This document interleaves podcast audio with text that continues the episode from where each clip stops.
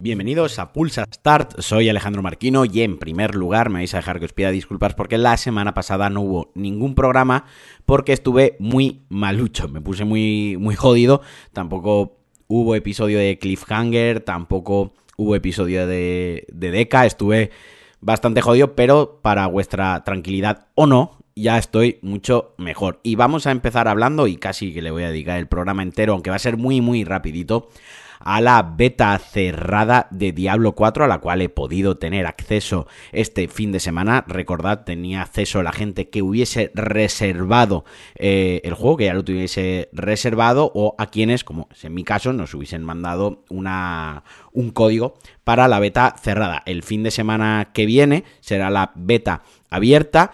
Y, bueno, os voy a contar un poquito por encima, sin, sin, sin, desgranar muchísimo, porque sé que hay muchísimo aficionado, la comunidad de, de Diablo es increíblemente grande y entregada y tampoco quiero desvelar demasiadas sorpresas pero tengo que comentar algunas cositas que me han gustado, sobre todo lo que me ha gustado mucho. Lo que menos me ha gustado, y esto se sabía y ya lo ha solucionado Blizzard, fue, fueron los errores de, conexión, algunas colas, lo que costaba un poquito acceder a la, a la, beta, pero esto era algo que, insisto, se sabía que los servidores iban a sufrir mucho, mucho estrés y probablemente pues cuando el 6 de junio se lance este juego tenemos que estar mentalizados a que vamos a ser miles y miles y cientos de miles, si no millones de jugadores los que vamos a querer jugar a Diablo 4 con toda la razón del mundo, porque tenemos muchísimo hype y muchísimas ganas, vamos a querer jugar a, a la vez. Pero dicho esto, ¿Qué nos vamos a encontrar en Diablo 4? ¿Qué es lo que me he encontrado en Diablo 4?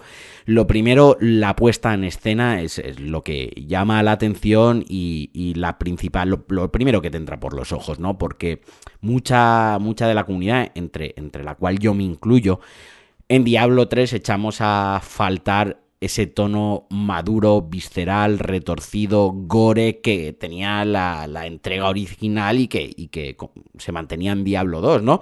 Diablo 3 apostó por un estilo visual más cartoon, con una paleta de colores muchísimo más saturada y eso le restaba cierta... Eh, digamos, cierto realismo dentro del realismo que puede tener un juego como, como Diablo, ¿no? Y aquí nos encontramos, pues, unos entornos más lúgubres, mucho más tétrico, mucho, mucho más eh, maduro. Como decía, la, la, paleta de color es mucho, mucho más pálida. Hay miembros cercenados, la sangre es muy visceral, es muy vistosa. Y luego, sin, sin hacer spoiler de nada, pues en los propios personajes, porque esta beta nos, es bastante larga, nos da acceso a, todo el primer acto del juego y a algunas misiones secundarias. Eh, los personajes son más maduros, las conversaciones son más adultas. Eh, es como que se nota que han refinado y que han trabajado en, eso, teniendo pues, intentando darle un realismo, insisto, por favor, dentro del, realismo y del tono que puede tener Diablo, ¿no? Eh, pero ese realismo, esa madurez, ese tono humano dentro de las circunstancias de, lo que se está viviendo, de lo que está aconteciendo en Santuario.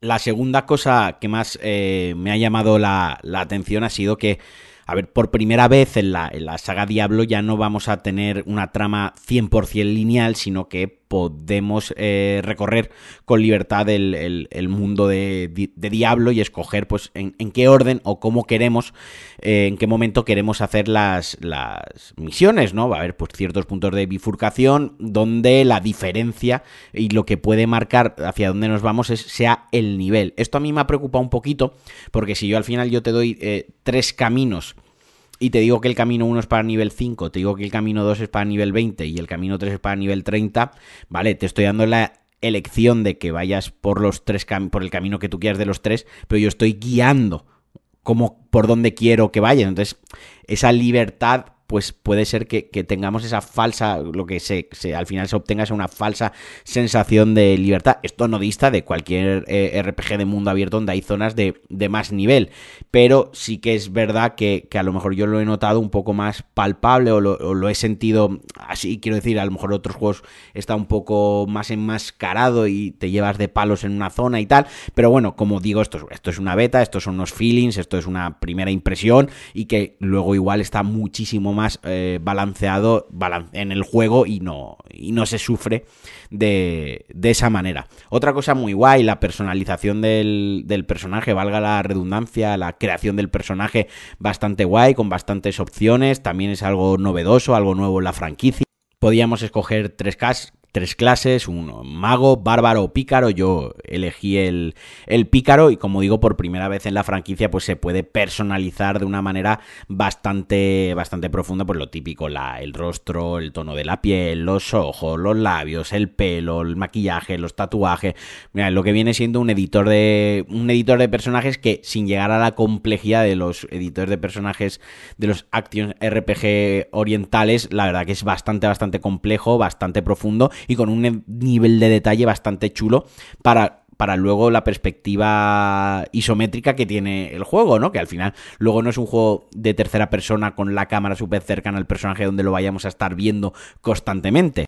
En cuanto a la personalización ya a nivel jugable o del desarrollo de nuestro personaje también me ha parecido bastante profundo, más que la anterior entrega, o sea, el árbol de habilidades parecía, o sea, parece, es bastante complejo y obviamente no he podido llegar a desbloquearlo todo o muchísimo, pero sí que las bifurcaciones que se van abriendo conforme vas desbloqueando ciertas habilidades y el acceso que da a otras tantas, la verdad que que a mí me ha sorprendido y que las opciones eran muchísimas. Vaya, me parece que va a ser, si no me equivoco y no me estoy equivocando, el más complejo también de la saga. Y ya para, para ir acabando, porque he dicho que obviamente podría hablar 20 minutos, media hora de, de todo lo que he jugado, pero no es el formato de de Pulsa Start y no a todos puede ser que os interese.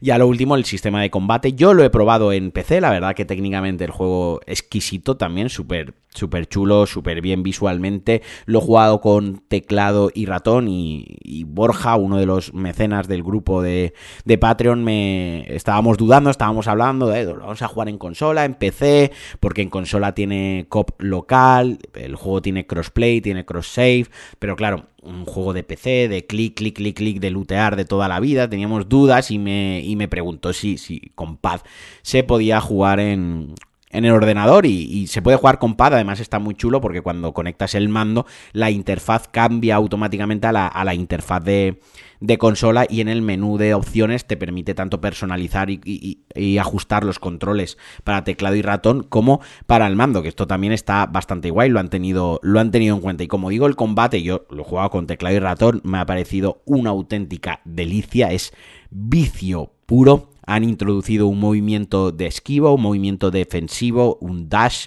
que además me parece que lo han colocado en el, en el sitio adecuado, que es la barra espaciadora, que tiene un cooldown, y que esto viene de la versión de consola de Diablo 3 donde con el stick eh, derecho podíamos rodar y podíamos esquivar algo que en la versión de PC no, no estaba ni, ni, estuvo, no se introdujo a posteriori y que aquí ya viene de serie en Diablo 4 y que me parece un acierto por, por dar contexto. Yo llevaba estaba jugando con un, con un pícaro con arco entonces obviamente tenía que mantener distancia con los enemigos y en algún momento pues en alguna emboscada dejaba que me rodeasen y cuando ya estaban muy cerca muy encima mía usaba este dash este movimiento de esquiva hacia detrás, así que tenía todos los enemigos agrupados en un mismo punto y con una habilidad que me permitía atacar a varios enemigos a la vez, pues podía acabar con ellos. Vaya, que lo que, lo que quiero expresar, lo que quiero explicar es que pues también ese pequeño componente de, estrategia y que le da una capita más de, de, profundidad.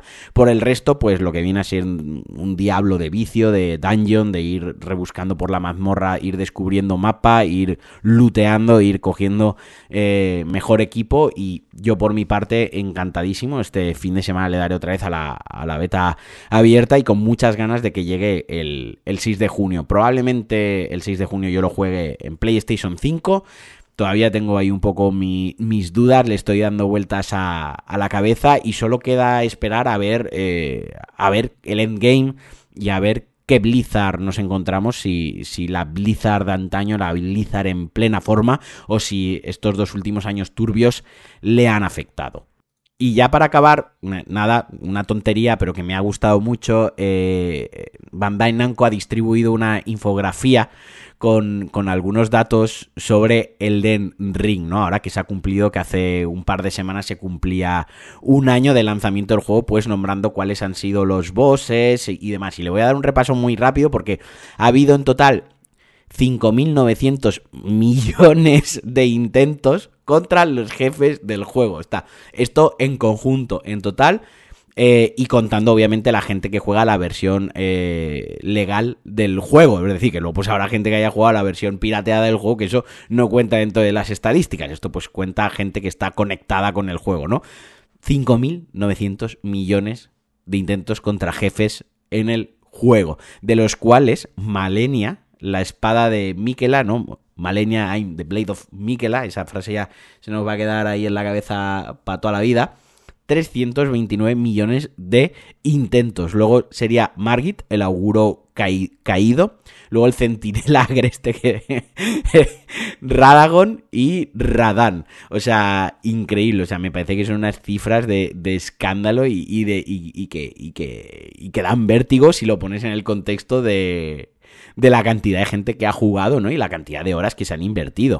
Otro, otro muy curioso, otro dato muy curioso es que el 14% de las muertes de los de todos los jugadores globales, el 14%, que no es, no ha sido poco, ha sido por caerse, por caídas. O sea, me, me, me, encanta. Y solo un 2%, solo un 2% han sido muertes por, por invasiones, ¿no? La gran mayoría, el 70% de las muertes, han sido contra enemigos varios, contra N NPCs y un 15% de las muertes fueron pues debidos a envenenamientos y estados como el, como el sangrado, la putrefacción y demás, pero me ha hecho mucha gracia lo, de, lo del 14%. Y el hechizo más utilizado es el lanzamiento de roca. Yo este lo spamé como un hijo de puta en mi partida. Eh, la verdad es que lo usé muchísimo, muchísimo. Iba súper bien porque stuneaba muy bien a los enemigos. Era un hechizo de magia gravitacional. Y, también me ha llamado la atención que ha sido el más utilizado. Pero es que, insisto, yo lo spamé mucho con, mi, con el mago que llevaba yo. Luego la, tormenta de, cristales. Y también está por ahí la, la putrefacción roja. Quiero decir, más o menos alineado con lo que yo me, con lo que yo me encontré y lo que yo viví en mi, en mi propia partida. Insisto, esto es una chorrada, pero me, ha gustado mucho, sobre todo ver ahí el centinela agreste 277 millones de intentos, o sea, que es literalmente lo primero que te encuentras cuando sales en el, en el boss y que yo, yo me, me enzarpé con ese boss de una manera que no era ni normal la frustración, que, que, me decían, por favor, vete a otro sitio, yo pidiendo ayuda, me ayudó Borja, me ayudó a Ingeru, también oyentes y patrones del, del podcast, además de amigos míos, eh, y no lo podíamos matar y al final, que ya era fue una cosa de cabezonería. Eh, y es el primero que te encuentras, ¿no? Y lo de, lo de Malenia, pues la risa, 329 millones de, intentos. Y bueno, hasta aquí el Pulsastar de hoy. Insisto, me disculpo de nuevo porque no hubiese programa la semana pasada y de verdad os agradezco mucho que sigáis ahí, agradezco mucho vuestro apoyo, ya sabéis, en patreon.com barra Alejandro Marquino. Esta semana grabo el especial final de temporada, son finales de The Last of Us con mi amigo de vuelta que también lo podréis escuchar en DLC y luego habrá una versión especial montada completa de los dos episodios en Pulsa Start. Y nada, como siempre os mando un abrazote, un besazo muy fuerte, que tengáis un buen día, que tengáis una buena semana, os quiero y adiós.